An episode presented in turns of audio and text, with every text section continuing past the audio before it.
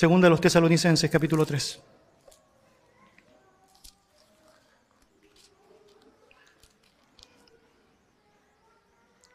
Versículos 16 al 18 son aquellos que nos convocan en esta jornada. Segunda a los tesalonicenses, capítulo 3, versículos 16 al 18. La palabra del Señor dice así, y el mismo Señor de paz os dé siempre paz en toda manera. El Señor sea con todos vosotros. La salutación es de mi propia mano, de Pablo, que es el signo de toda carta mía. Así escribo. La gracia de nuestro Señor Jesucristo sea con todos vosotros. Amén. Amén. Acompáñame en oración. Señor, nosotros sabemos que tú preparas nuestros corazones. Nosotros sabemos, Señor, que eres el soberano sobre el cielo y sobre la tierra. Y claramente sabemos, eres soberano sobre nuestras vidas. Tú sabes claramente, Señor, quiénes de nosotros debíamos estar acá para escuchar esta porción de tu palabra. Y tú sabías perfectamente que hoy día íbamos a llegar precisamente, Señor, a esta porción. Señor, tú sabes que todo lo que vamos a compartir en esta ocasión a partir de tu palabra es lo que necesitamos. Y por eso, Señor, previamente, antes de cualquier cosa, queremos darte las gracias. Pero también, Señor, queremos pedirte de tu ayuda para que nos ayudes a poder sostenernos con firmeza en lo que significa esa verdad y que nos permita, Señor, el poder ejecutar todo aquello que nos vas a convocar a ejecutar por medio de lo aprendido. Señor, gracias porque nos acompañas hasta este punto y nos permite, Señor, poder tener la oportunidad en esta tierra, Señor, de no solamente proclamar este mensaje, sino también poder vivir en coherencia con ese mensaje, Señor. Y yo te quiero dar gracias porque tu gracia se ha hecho latente, se ha hecho manifiesta, nos ha permitido llegar hasta este punto y Señor, en esa certeza seguimos avanzando, sabiendo que llegaremos precisamente hasta donde tú lo has determinado.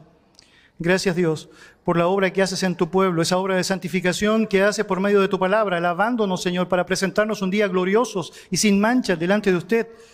Y gracias Señor porque nos permite poder dar un lugar central, prioritario, principal a lo que realmente es importante Señor, el estar a tus pies, escuchar tu voz y estar disponible Señor para ser ejecutadores de esta.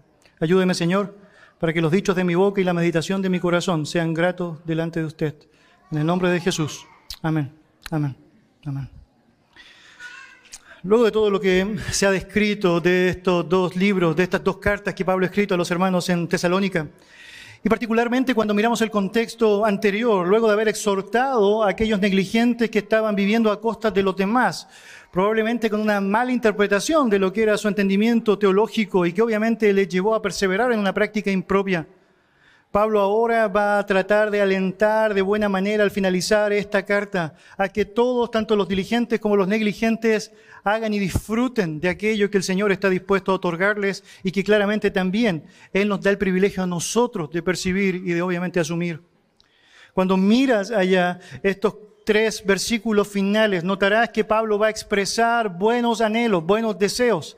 Él estará llevando adelante aquello que puede ser reconocido como bendiciones finales, en donde él está señalándole a las personas cuáles son sus deseos propicios luego de todo lo que ha dicho y que espera sean palpables en la vida de cada uno de ellos.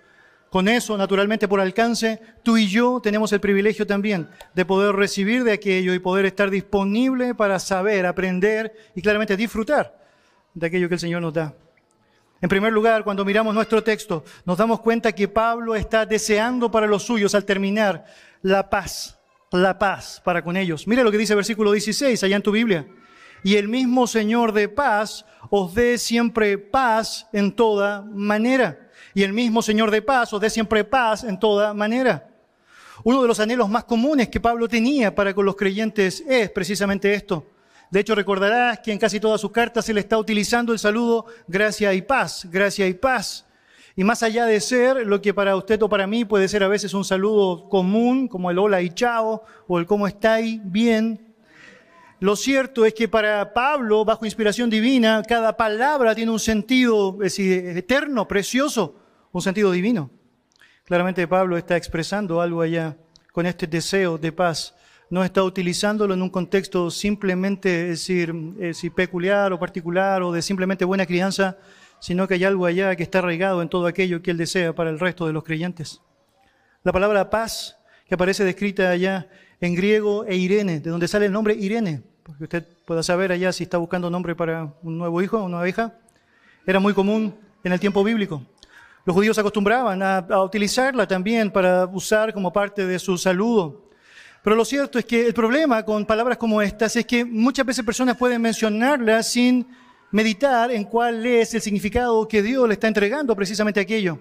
De hecho, si preguntara allá una encuesta masiva qué es lo que las personas piensan que es la paz o cómo se define la paz, probablemente la definición popular sería esta, la ausencia de conflicto o la ausencia de guerra.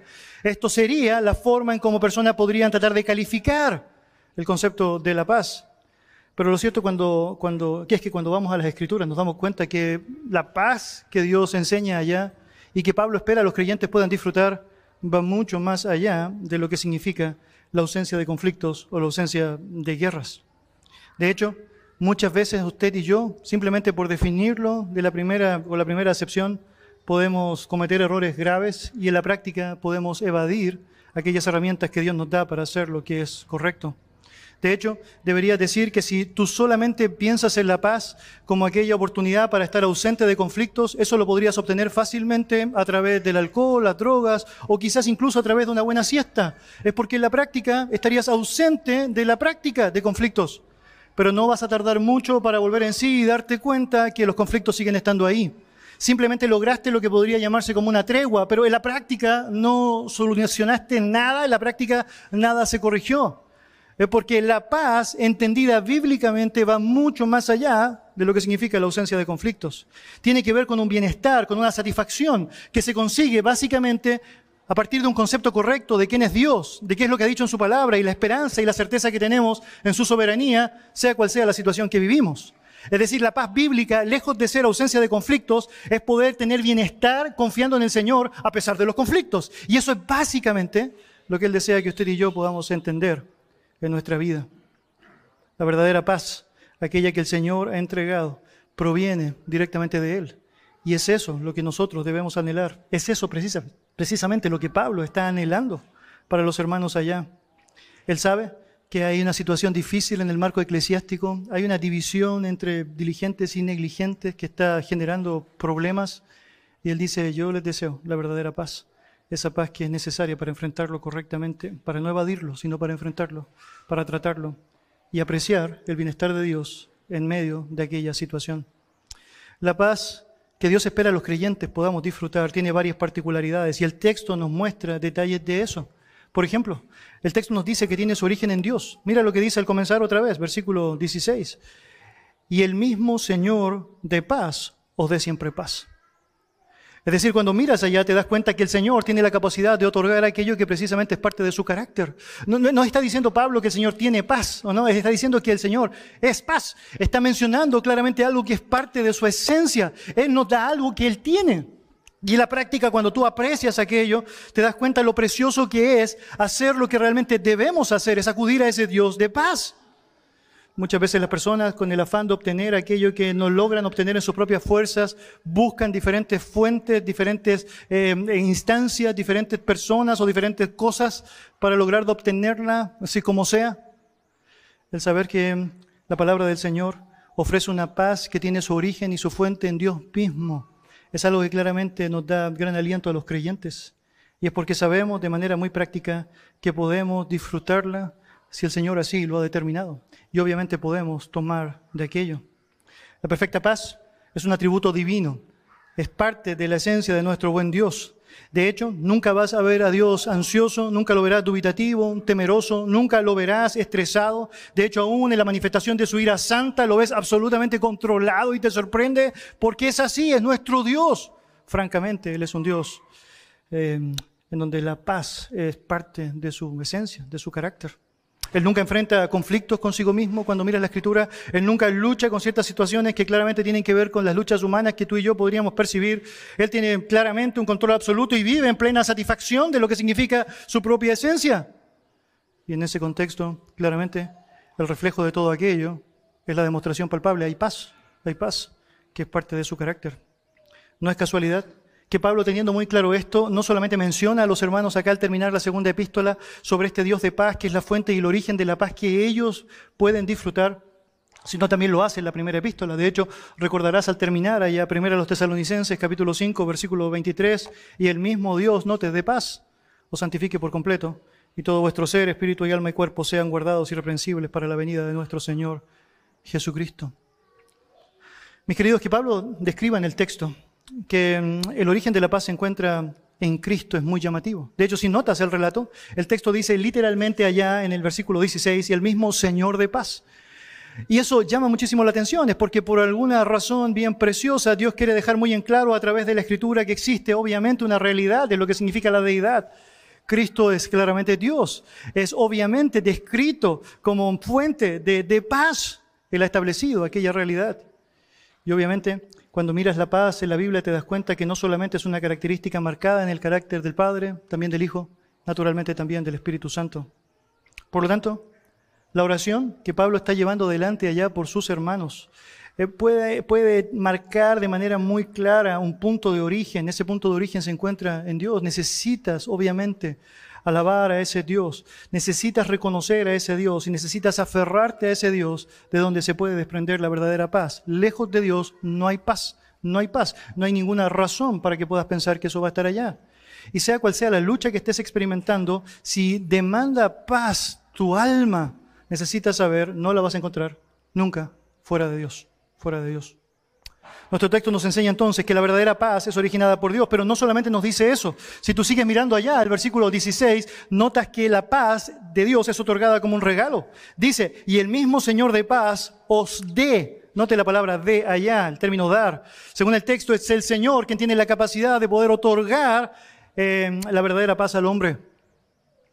La paz de Dios, que no solamente es parte de un atributo de su carácter, sino que además es parte de un don soberano está siendo compartido, está siendo decir, impartido, está siendo entregado por Él conforme a sus propósitos santos. Así como la paz de los impíos nace de una ilusión pensando que pueden obtener paz cuando realmente no, no la obtienen, la práctica no la obtienen, lo cierto es que la paz que viene eh, de Dios es algo que tiene no solamente un origen que es perfecto, sino también una manifestación que es muy clara y un beneficio que puede ser recibido por aquellos que son receptores de aquella. Pablo dice allá en Romanos capítulo 15, versículo 13 lo siguiente, y el Dios de paz o el Dios de la esperanza os llene de todo gozo y paz en el creer. Y cuando miras un texto como ese, te das cuenta francamente de cómo Dios soberanamente ha determinado que las personas puedan tener acceso a esa paz que Él puede otorgar. Ese acceso tiene que ver específicamente con creer en Él esta disposición a poder asumir que francamente Él es lo que dice ser y que Él claramente puede darnos lo que realmente necesitamos. Leo para usted Colosenses capítulo 1, versículos 1 y 2. La palabra del Señor dice lo siguiente. Pablo, apóstol de Jesucristo por la voluntad de Dios y el hermano Timoteo, a los santos y fieles hermanos en Cristo que están en Colosas, Nota, gracia y paz sean a vosotros de Dios nuestro Padre y del Señor Jesucristo. Notarás allá otra vez este deseo de gracia y paz. ¿De dónde pueden venir? Bueno, francamente dice, de Dios eh, nuestro Padre y el Señor Jesucristo. La paz verdadera proviene de Él. Él es la fuente y el origen. Y de allí también tienes tú y yo la oportunidad de recibirla, la oportunidad de recibirla. Para entender correctamente cómo funciona bíblicamente esta realidad de, la paz de Dios, es necesario apreciar la realidad de la historia humana y poder notar a través de ello varios, varios aspectos que son necesarios de tener presente. La Biblia nos enseña que luego de la entrada del pecado al mundo, el hombre natural nace con una disposición rebelde hacia Dios. Ahora ya no se trata de Dios, sino que se trata específicamente de lo que yo quiero para mí. Empiezo a pugnar, a luchar en contra de Dios cada día de la existencia del hombre a partir de aquel momento eh, manifiesta cómo éste trata de complacerse a sí mismo. Y como resultado natural, lo que obtiene es una enemistad con Dios, es decir, ya no hay paz producto de la manifestación de aquel pecado. Naturalmente, la Biblia nos enseña que el hombre jamás entonces puede obtener, producto de su pecado, la posibilidad de reconciliarse con Dios en sus propias fuerzas. Es porque en el mejor de los casos, las mejores acciones del hombre no son más que trapos de inmundicia, tal como el libro de Isaías nos señala. Así que en nuestro estado pecaminoso no podemos reconciliarnos con el Dios perfecto y santo, no podemos tener paz con Él, no importa cuántos intentos trates de hacer, no importa cuántas escalas o bypass trates de provocar, no podrás hacerlo en tus propias fuerzas. Por lo tanto, es Dios quien se encarga de tomar la iniciativa. Y nota esto, Dios se encarga de prometer en el Antiguo Testamento, Isaías capítulo 9, versículo 6, un príncipe de paz que iba a venir sobre el mundo. Este niño, Jesús, Dios encarnado, nace en Belén y cuando nace hay un discurso precioso relatado allá por los ángeles que señala lo siguiente, ¿no? Gloria a Dios en las alturas y en la tierra, ¿qué cosa dice?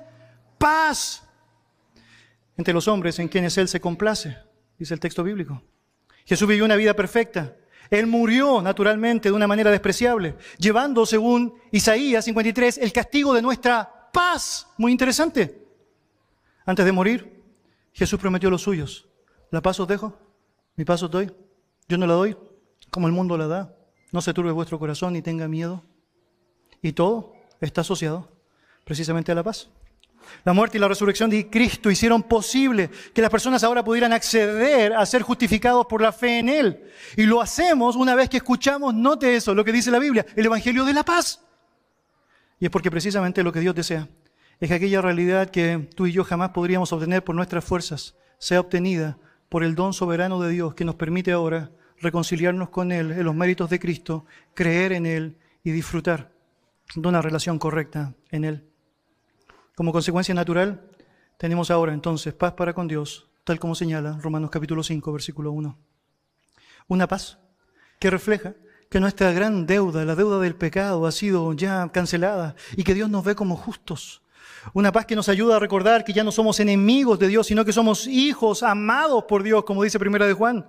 Y podemos tener comunión con la naturaleza santa de Dios, precisamente ¿por? Porque Él nos mira a nosotros a través de Jesucristo tal como nos muestra nuestro texto allá. El dador de esa verdadera paz es Dios y se la da precisamente a quienes le pertenecen, a quienes le pertenecen. Mis queridos, los incrédulos no tienen esa paz. Es imposible que puedan obtenerla. En el mejor de los casos, ellos podrían experimentar lo que se considera como una tregua, en donde Dios es en su tremenda paciencia les da la posibilidad de poder tener estas instancias para poder mirar un poco más a Él, para poder apreciar un poco más a Él, cosa que tristemente la mayoría de ellos no desean. Y allá tienes el resultado de esa realidad, una realidad que puede ser tremendamente distinta en la vida de quienes creen en Él. La gracia y la paz fluyen por medio de nuestro Creador. No puedes hacer o demandar o trabajar humanamente en nada para conseguir la verdadera paz.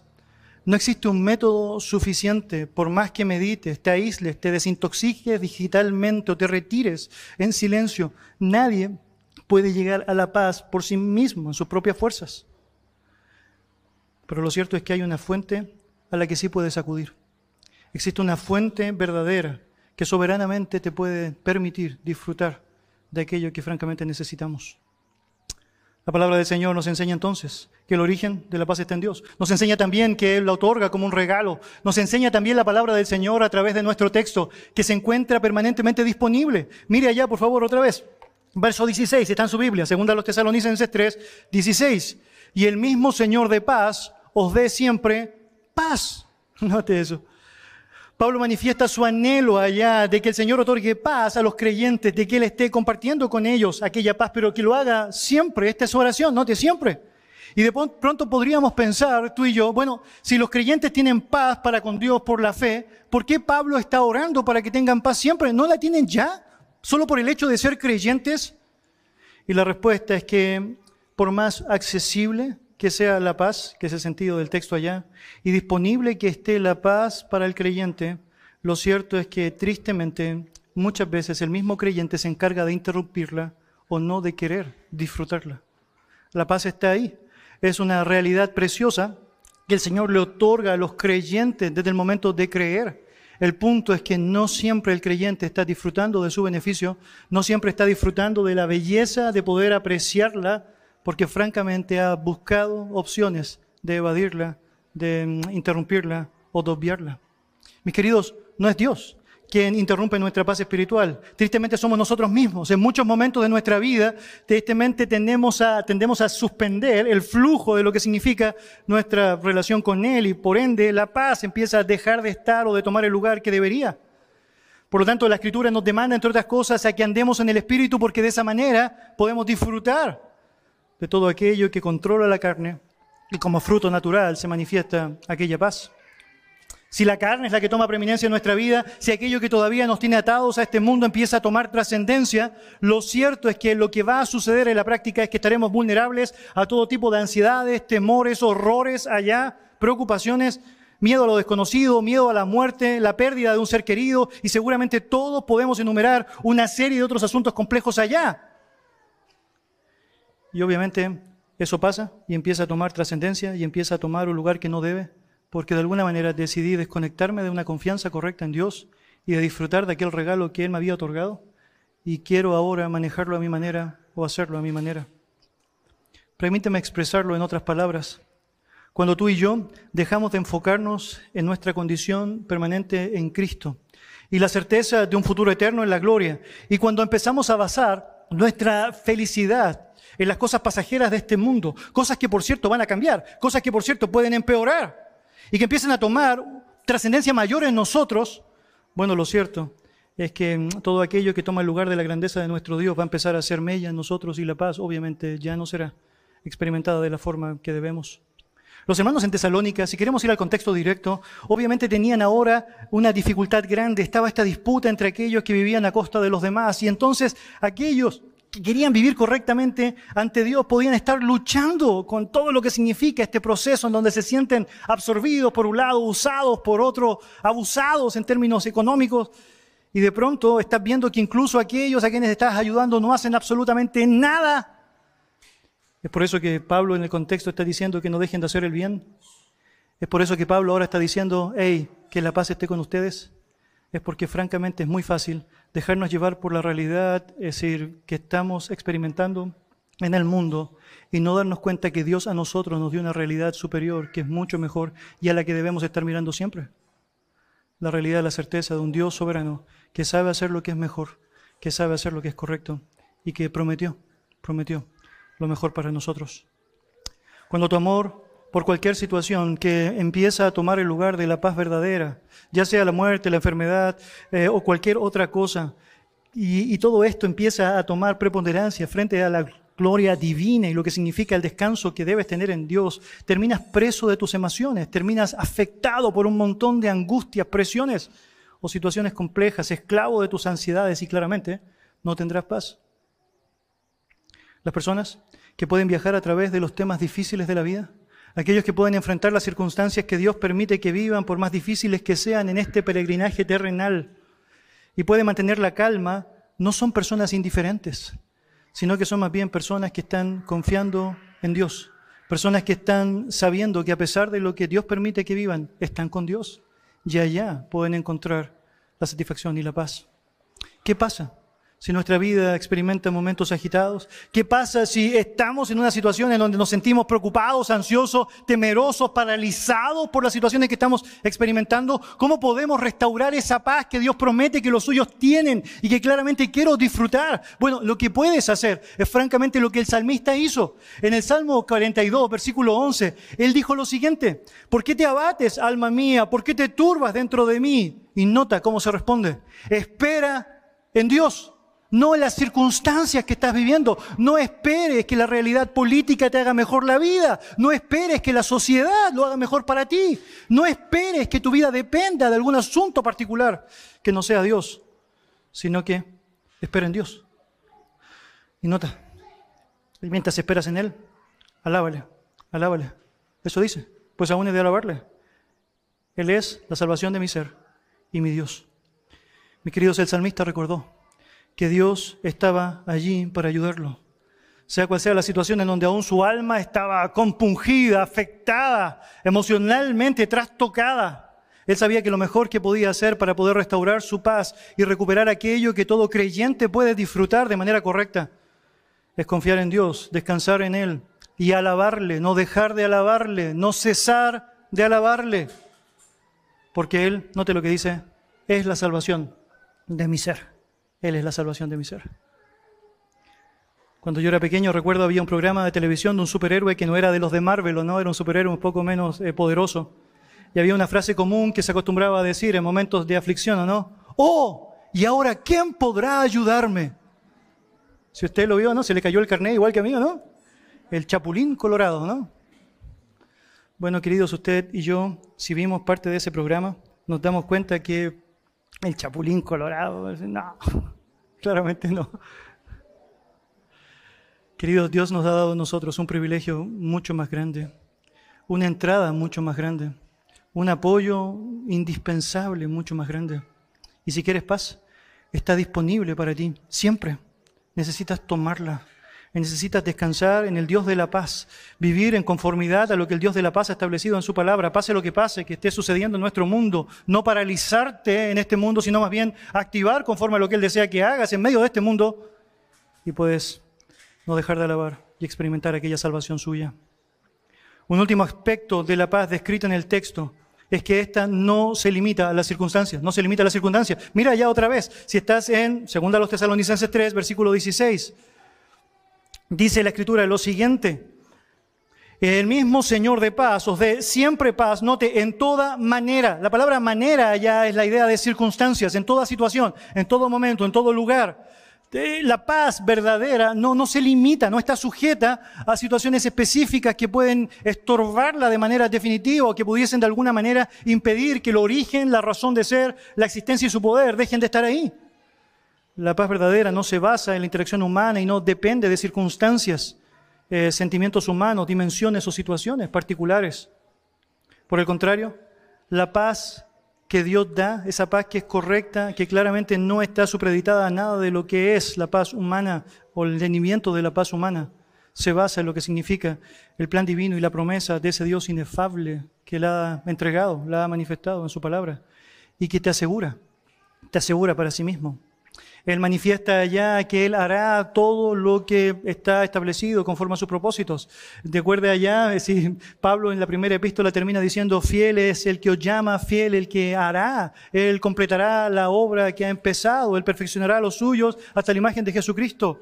Por lo tanto, pensar que todo aquello que está ligado a su realidad es algo que va a estar limitado a ciertas circunstancias, que un creyente diga, no, en esta situación es imposible que yo pueda tener paz es no comprender realmente lo que el Señor ha determinado. Es que esta paz puede enfrentarse, sea cual sea la circunstancia o situación que se viva. Cuando Jesús señaló, la paz os dejo, mi paz os doy, yo no la doy como el mundo la da, no se turbe vuestro corazón ni tenga miedo, está asumiendo una realidad. La realidad era que las personas que estaban escuchando aquello tenían turbación. Recordarás allá el contexto, los discípulos se enteran que Jesucristo va a morir específicamente allá. Y obviamente ellos empiezan a angustiarse enormemente porque ellos decían, ¿cómo es posible ahora que todo lo que ha sido la fuente de nuestra esperanza, de nuestro gozo, de nuestra paz, deje de estar con nosotros? Y Jesucristo los alienta con algo precioso. Él les dice, hey, yo no doy la paz como el mundo la da. No es como la paz del mundo, no es efímera, no, no, no pasa, no es simplemente una tregua. La paz que yo les doy es algo que puede permitirles no ser turbados ni tener miedo. Y es porque esa paz trasciende cualquier circunstancia, trasciende cualquier situación. Y esa es la paz que Pablo espera que los creyentes puedan recibir. Mis queridos, usted y yo, si hemos tenido el privilegio de creer en Jesucristo como el Señor de nuestras vidas, tenemos la paz ahí. El punto es cuán dispuestos estamos a vivirla, a disfrutarla, a atesorarla en nuestros corazones y poder mostrar el fruto de lo que eso significa. Para eso deje de escuchar aquellas voces externas que le impiden sostenerse en el Dios de la verdad y sosténgase en esa verdad sólida y permanente que permite que usted y yo podamos movernos en esta circunstancia, en esta vida, en esta situación, disfrutando de la verdadera paz. Pero hay algo más que Pablo señala. Si tú vuelves al texto allá, segunda a los Tesalonicenses 3, el texto nos dice cómo Pablo está deseando también para los suyos fortaleza. Dice la última frase del verso 16, el Señor sea con todos vosotros. Él está deseando, él está anhelando una realidad que hace eco con las palabras de Cristo. Recordarás allá en Mateo 20, versículo 28, y aquí yo estoy con vosotros todos los días hasta el fin del mundo. Amén. Es que obviamente Él espera que los creyentes puedan disfrutar de lo que significa la presencia del Señor permanentemente. Ahora, esto es muy interesante. Es porque cuando tú miras el contexto y te das cuenta de todo lo que se ha dicho ya sobre la paz que Pablo desea que los suyos tengan, bueno, ahora tienes una buena oportunidad de definir bíblicamente qué es la paz. Y yo diría, una buena forma de definir la paz es la presencia activa de Cristo. Eso es, la presencia activa de Cristo en mi vida. Es porque mientras más Cristo está activo y latente en ti, menos posibilidades tienes de obviamente evadir esas realidades o evadirle con esas realidades que claramente nos afectan, nos separan, nos alejan. Y es que precisamente el saber que el Señor está con nosotros, que nunca nos dejará ni nunca nos desamparará, como dice Hebreos capítulo 13, el saber que Él ha prometido algo tan tremendo hace que precisamente esa paz sea inconmovible, inconmovible. Ahora, Sabemos claramente que el creyente está unido indisolublemente a Cristo y, eso no quiere decir en ningún sentido que eso necesariamente implique que el creyente va a disfrutar siempre de lo que significa la presencia del Señor. Pablo tiene una tremenda teología. Él sabe que está escribiéndole a creyentes que van a disfrutar la presencia del Señor en términos, es decir, claros, concretos, en términos de lo que significa la realidad de ser cristianos. Es decir, están unidos con Cristo. Pero eso no implica necesariamente que están apreciando permanentemente, que están deleitándose permanentemente que están gozando constantemente de lo que significa su presencia. Y para eso, Pablo está enfocándose en este pasaje en lo que significa la realidad de Cristo activo en la vida de los suyos. Y una forma muy palpable en cómo eso se nota es a través de la fortaleza que Él entrega. Mis queridos, cuán activo esté Cristo en tu vida, cuán presente esté Cristo en tu vida, no solamente va a implicar la paz que vas a tener frente a situaciones específicas, que te permite vivir y pasar en lo que estás pasando de buena manera, sino que también te otorga la fortaleza necesaria para poder hacerlo de una manera estoica, para poder hacerlo de una manera que le honre. Y allá está el foco específico de lo que está señalando. Déjeme decirlo de esta manera, ya sea que estés siendo probado o estés tentado o que seas oprimido o que seas aliviado, ya sea que tengas que predicar el Evangelio a otra persona o perseverar en la gracia, lo que realmente tú necesitas es al Señor, que nos otorga la fortaleza necesaria para poder enfrentar cada uno de aquellos asuntos y hacerlo de buena manera.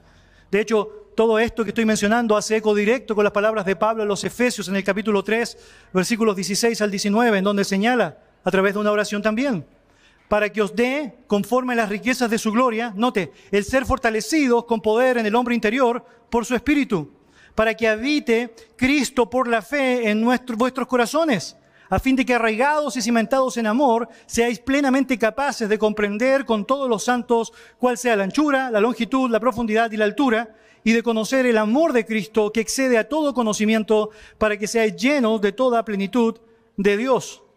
Ahora, nota lo que está pasando allá. Pablo está orando para que los creyentes pudiesen ser fortalecidos en el hombre interior. Y entre otras cosas, la consecuencia de eso natural era que Cristo iba a habitar en sus corazones. Ahora, Usted sabrá otra vez lo que enseña la teología, ¿no? El creyente tiene a Cristo en su vida. ¿Por qué Pablo está diciendo esto? La palabra ya es importante. La idea es para que habite cómodamente, cómodamente. Mis queridos, tú y yo podemos obviar la presencia del Señor. Tú y yo sabiendo que está ahí. Y cuando hacemos algo incorrecto, nos damos cuenta que está ahí. Podemos obviar la posibilidad que Él nos entrega de poder disfrutarla en todo momento, de apreciarla en todo momento. Y la forma gráfica en cómo eso lo vas a experimentar es a través de la fortaleza para enfrentar lo que sea necesario. Déjeme decirlo de esta manera. Experimenta tentación. ¿Has tenido momentos de luchas y de adversidades en cuanto a lo que significan estos deseos que quieren trascender? Bueno, te ayuda a saber que la palabra del Señor enseña en 1 Corintios 10 que no os ha sobrevenido ninguna tentación que no sea humana, pero fiel es Dios que no dejará ser tentado más allá de lo que podéis resistir, sino que dará también juntamente con la tentación la salida para que podáis soportar. Nota, ¿qué está pasando allá? Bueno, Dios a través de su presencia, implicada claramente en lo que señala en su palabra, te da la fortaleza necesaria para poder enfrentar la tentación. ¿Experimentas batallas espirituales? Bueno, la palabra del Señor dice lo siguiente en Efesios capítulo 6. Por lo demás, hermanos míos, fortaleceos en el Señor y en el poder, nota, de su fuerza, de su fuerza. Es decir, la presencia del Señor te permite que frente a la batalla espiritual, de pronto en donde estás enfrentando a huestes espirituales de maldad, tienes el privilegio de poder ser fortalecido por esta presencia activa de Dios. No una presencia nominal que sabes allá, tienes por regalo eterno, sino esa presencia que tú no estás impidiendo por tu pecado, sino que estás disfrutando, atesorando a través de tu cercanía, su verdad. ¿Requieres contentamiento cristiano, sea cual sea tu situación? Y bueno, puedes recordar cómo la presencia de Cristo te puede ayudar, así como ayudó a Pablo, para que dijera finalmente sé vivir con mucho, sé vivir con poco, finalmente todo lo puedo en Cristo, que me fortalece. Es porque precisamente la posibilidad de poder experimentar contentamiento cristiano, sea cual sea la situación, es porque puedes tener activa la presencia del Señor en tu vida y no le impides por tu pecado. Cuando logras apreciar el regalo de la presencia de Dios, tienes la oportunidad de poder exclamar como el salmista en el Salmo 46, Dios es nuestro amparo y fortaleza, nuestro pronto auxilio en las tribulaciones. Si volvemos a nuestro texto, notamos que el deseo paulino abarca a todos los creyentes. Nota ya, si tú vuelves allá a, segunda los tesalonicenses 3, eh, él está diciendo algo que es obviamente impresionante. Notarás el contexto, recuerdas, hay una pugna allá, él está retando a los negligentes, pero también está retando a los diligentes porque no están actuando como deben actuar con los negligentes. Y él dice allá en el versículo 16, y el mismo Señor de paz os dé siempre paz en toda manera, el Señor no te dice, sea con todos vosotros. Es decir, es un deseo amplio. Es que, querido, aún los negligentes se pueden arrepentir y disfrutar de la activa presencia del Señor porque el Señor ya habilitó que eso fuese posible por medio del sacrificio de Cristo. Por lo tanto, todos pueden enmendar el mal camino. Todos pueden disfrutar de la fortaleza de Cristo, en Cristo. Un tercer aspecto que es descrito en el relato, si vuelves allá al texto que estamos llevando adelante, tiene que ver con la verdad. Si tú notas ahora el versículo capítulo 3 de Segunda a los Tesalonicenses, versículo 17, dice lo siguiente: La salutación es de mi propia mano, de Pablo, que es el signo en toda carta mía, así escribo. Mire, por medio del verso 17, usted y yo tenemos una gran oportunidad de ver otro de los anhelos del apóstol Pablo. Ese anhelo tenía que ver específicamente con que los hermanos pudiesen valorar, apreciar y estimar la realidad de la verdad, la realidad de la verdad. Es que ellos estuviesen firmes y seguros en la verdad que estaban recibiendo. La evidencia bíblica nos dice que las epístolas de Pablo eran dictadas a un amanuense. Él estaba dictando y un amanuense estaba llevando adelante la escritura de lo que luego se compartía con las diferentes iglesias. Tal como el texto nos dice, era habitual que Pablo pusiera su firma al final de cada carta. De hecho, él está diciendo allá que es el signo de toda carta mía. Y esa firma ayudaba a que los hermanos pudiesen saber, ah, Pablo, Pablo la escribió. Esto viene de Pablo, no viene de otra persona. Pero hay algo más interesante. En algunos libros específicos, Pablo decidió, además de su firma, escribir una parte específica de estos. Por alguna razón particular, él decidió hacerlo así. Y lo hizo en 1 Corintios, lo hizo en Gálatas, lo hizo en Colosenses y lo hizo en Filemón. Ahora, la razón de por qué Pablo escribió una porción de esta carta, en este caso el final de este libro, es por una razón bien concreta. Cuando tú recuerdas el pasado y lo que hemos estudiado allá en, en, en, Segunda a los Tesalonicenses, capítulo 2, notarás algo interesante. Puedes retroceder conmigo en tu Biblia, por favor. Segunda a los Tesalonicenses, capítulo 2. El texto dice, pero con respecto a la venida de nuestro Señor Jesucristo y nuestra reunión con Él, os rogamos, hermanos, que no os dejéis mover fácilmente de vuestro modo de pensar, ni os conturbéis, ni por espíritu, ni por palabra, ni por carta, como si fuera nuestra, en el sentido de que el día del Señor está cerca o ha llegado, como dice el original. El punto es el siguiente, habían falsos maestros que habían entrado en la iglesia y estaban señalando que el día del Señor ya lo estaban viviendo, todo lo que tiene que ver con el día grande y terrible de Jehová, la tribulación. ¿Cómo ellos sostenían su punto? Bueno, ellos decían, miren, todo lo que estamos diciendo lo podemos decir con certeza porque un espíritu nos dijo que esto era así. Y la gente, ah, un espíritu les dijo. Lo, lo, que tenemos que hacer es porque hay palabras que están exclamando esto, declaraciones que deben ser obedecidas. Y decía, ah, deben ser obedecidas. Pero una cosa más que agregaban en su discurso para sostener su mentira era básicamente asumir que había una carta que había sido escrita por Pablo y su equipo que decía exactamente eso.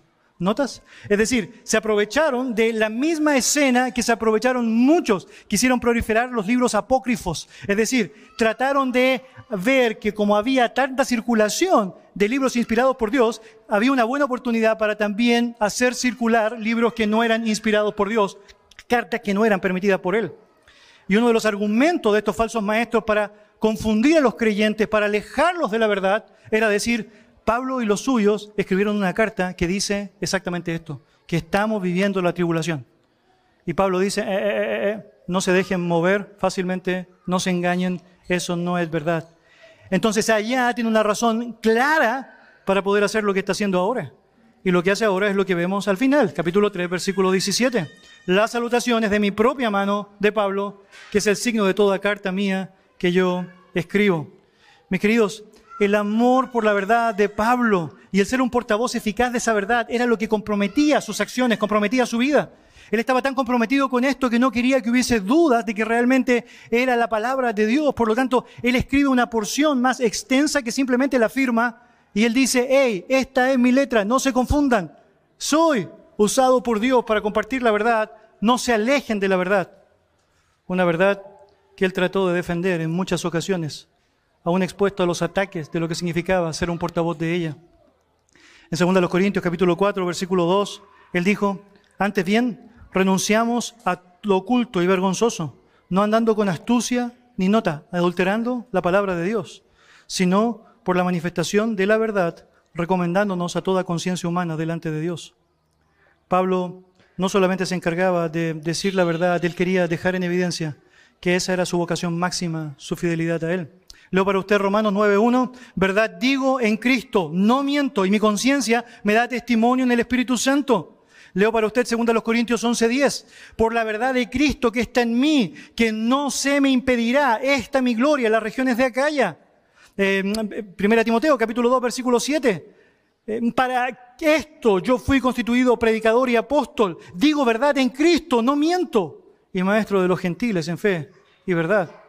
Mis queridos, la fidelidad debe ser parte activa del pueblo de Dios. No en vano fue Dios mismo quien determinó que la iglesia es columna y baluarte de la verdad. Por lo tanto, todos los intentos que Pablo tiene para hacer clara esta realidad los está utilizando hasta el final de su libro. Esta es la verdad de Dios. Esto es lo que debes seguir. No te dejes llevar, ni te dejes mover, ni por palabras, ni por declaraciones, ni por sueños, ni por espíritu. Déjate llevar por la palabra de verdad.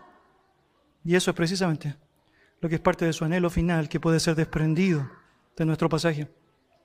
Finalmente, por último, él va a mencionar la importancia de la gracia y su deseo de que la gente pueda disfrutar de la gracia. Mira versículo 18, segunda a los tesalonicenses 3, versículo 18. La gracia de nuestro Señor Jesucristo sea con todos vosotros. Amén. Amén. El anhelo del apóstol Pablo era que todos los hermanos allá en Tesalónica pudiesen disfrutar de la gracia del Señor. ¿Y cómo no desearlo? Si la gracia o ese favor inmerecido que podemos recibir, que podemos disfrutar, que podemos atesorar, esa bondad preciosa de parte de Dios, es lo que permite que finalmente el cristiano pueda ser cristiano. Conocemos seguramente Efesios capítulo 2, versículo 8, que señala que por gracia somos salvos. Es decir, el regalo de la gracia es lo que ha permitido que tú y yo podamos tener este encuentro personal con Jesucristo y que podamos acudir a los pies de Él y que podamos vivir una relación con Dios. Pero la gracia no termina ahí. La gracia que Dios nos da no solamente tiene una función salvífica en la vida de los suyos, sino que sabemos tiene una función que va mucho más allá de eso, en lo que implica la santificación, el avance, el progreso, la madurez del creyente. Una vez que aceptamos la gracia salvadora por medio de la fe, tal como escribe la Escritura, tal como señala el texto bíblico, hemos sido bendecidos por esa gracia de Dios que nos permite ahora poder movernos en cualquier circunstancia sabiendo que somos receptores del favor inmerecido de nuestro Dios. Y Pablo está haciendo un foco especial en eso. Él sabe que está escribiéndole a salvos, pero él necesita que ellos entiendan y que disfruten lo que significa que esa gracia que un día les salvó es algo que puede ayudarles a permanecer constantemente constantemente. Mis queridos, cuando confesamos esa gracia, cuando vivimos esa gracia, cuando disfrutamos esa gracia, difícilmente podemos caer en temores, ansiedades, dificultades en donde estamos ahogándonos en aquello y no es la gracia del Señor. Por ejemplo, piensa en Pablo y cómo él experimentó esa gracia en los momentos de oprobio que percibió. Déjeme leer para usted 2 los Corintios, capítulo 7, perdón, capítulo 12, versículos 7 al 10. Y para que la grandeza de las revelaciones no me exaltase desmedidamente, me fue dado un aguijón en mi carne, dice Pablo, un mensajero de Satanás, que me abofetee para que no me enaltezca el sobremanera. Respecto a lo cual tres veces he rogado al Señor que lo quite de mí. Note, no dice el texto qué cosa es, sabemos que es un mensajero de Satanás, lo está abofeteando fuertemente y sabemos Pablo está complicado con eso. De hecho, tres veces le ha dicho al Señor, Señor, por favor, sácalo de mí, sácalo. Y mira la respuesta del Señor y me ha dicho, bástate, ¿qué cosa? Mi gracia. Y note, de pronto usted y yo podemos leer un texto como eso y decir, oh, qué malo Dios, le dijo que se conformara con su gracia. No, es al revés. Le dijo lo mejor que le podía decir. Le dijo lo más grande que podía obtener. La gracia necesaria para saber enfrentar sea cual sea la situación que podía experimentar. ¿Por qué? Porque mi poder se perfecciona en la debilidad. Por tanto, de buena gana, dice Pablo, nota su reacción, es que él entendió que era bueno. Me gloriaré más bien en mis debilidades para que repose sobre mí el poder de Cristo, por el cual, por amor a Cristo, me gozo en las debilidades, en afrentas, en necesidades, en persecuciones, en angustias, porque cuando soy débil, entonces soy fuerte. ¿Y por qué? Por la gracia de Dios, la gracia de Dios. Como creyentes también somos bendecidos enormemente por su gracia, porque nos equipa para el servicio a Dios, nos equipa para el ministerio. Pablo dice, por ejemplo, doy gracias al que me fortaleció, a Cristo Jesús, nuestro Señor, porque me tuvo por fiel poniéndome en el ministerio, habiendo yo sido antes blasfemo, perseguidor de la iglesia, injuriador, mas fui recibido a misericordia, porque lo hice por ignorancia, en incredulidad. Note, pero la gracia de nuestro Señor fue más abundante con la fe y el amor que es en Cristo Jesús. Mis queridos, la gracia del Señor nos capacita para el ministerio. La gracia del Señor nos ayuda a crecer. ¿Recuerdas eh, primera de Pedro capítulo 3? Crecer en la gracia y el conocimiento de nuestro Señor y Salvador Jesucristo? La gracia nos permite crecer. De hecho, en 2 Corintios 9:8, Pablo le dice a los creyentes en una actitud de generosidad, y poderoso es Dios para hacer que abunde en vosotros toda gracia, a fin de que teniendo siempre en todas las cosas todo lo suficiente, abundéis para toda buena obra. La gracia es la que te permite no dejarte llevar por el egoísmo sino también para poder compartir con otros, sabiendo que tienes todo lo suficiente y que ahora, en la gracia de Dios, puedes compartir correctamente en toda buena obra. Mis queridos, la gracia de Dios nos salva, nos ayuda a hacer frente a nuestras preocupaciones, nos equipa para el servicio, la gracia de Dios nos permite crecer, la gracia del Señor nos permite ser ricos en Dios. Y en ese contexto, un buen deseo de Pablo es querer que esa gracia se manifieste en los suyos. Mire, Pensar que todo lo que hemos dicho hasta ahora, pensar que todo lo que Pablo ha señalado al finalizar, eh, es algo que debemos dejar pasar simplemente como aquellas despedidas que muchas veces nosotros podemos hacer de manera protocolar. Es algo que no es bueno cuando se trata de la escritura. Es porque cuando hablamos de la escritura, hablamos de decir que cada palabra es pura, refinada, más refinada que el oro, dice el texto bíblico. Hablamos de toda palabra o cada palabra que es inspirada por Dios. Hablamos de cada oportunidad que Dios nos entrega para poder absorber hasta lo máximo de su sabiduría.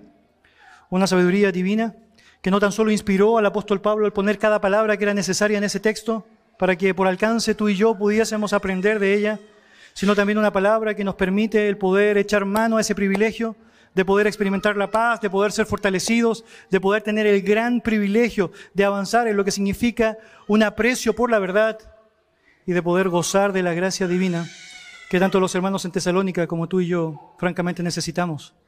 Mis queridos, es lo que tú y yo realmente necesitamos. El poder considerar cuán importante es que el poder del Señor se perfeccione en nosotros a través de su gracia. El poder disfrutar esa paz que Él ya nos ha dejado. El poder estar íntimamente ligados a esa comunión y la presencia del Señor por medio de una obediencia a su palabra, una acatación de lo que Él ha dicho y una disposición a vivir para Él y el de poder experimentar de buena manera lo que significa el gozar de esa gracia que sobreabunda y que el Señor ha entregado para que tú y yo, al igual que los hermanos en Tesalónica, podamos perseverar firmes en Él. Vamos a orar. Gracias Dios por darnos la oportunidad de tener tu palabra, Señor, y gracias por dejarnos llegar hasta aquí. Señor, estamos tan agradecidos por todo lo que ha sido nuestro tiempo, Señor, alrededor de estas cartas. Y estamos seguros, Señor, en más de alguna ocasión podremos volver, Señor, y recurrir nuevamente a lo que tú nos has enseñado allá para poder seguir, cierto, fortalecidos en ellas. Pero, Señor, también te damos gracias por lo que vendrá, es por lo que tú tienes determinado para nosotros. Te damos gracias porque a priori, Señor, sabemos que todo tu consejo es tan necesario para nosotros. Y porque hacemos bien cuando como iglesia estamos disponibles para tomar el tiempo de prioridad en esa verdad, Señor. Ayúdanos, Padre amado, a poder disfrutar de lo que significa esta verdad que ha sido comunicada por tu palabra, pero también, Señor, ayúdanos a ser agentes directos en lo que es la ejecución de esta, Padre, y que realmente podamos experimentar la paz, esa paz que sobrepasa todo entendimiento, Señor, pero que sabemos en ti podemos vivir. Que nos ayudes a ser fortalecidos en el hombre interior para que realmente tu presencia esté activa, viva en nosotros.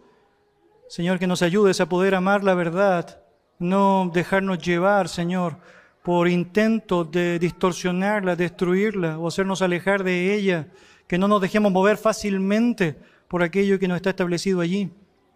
Y Señor, que tu gracia, esa gracia, Señor, que nos salvó, nos acompañe todos los días, Señor, tal como has prometido en tu palabra, y que nos permita, Señor, poder gozar de ese merecido don inefable, merecido en Cristo, Señor, pero merecido para nosotros. Gracias por ser nuestro Dios.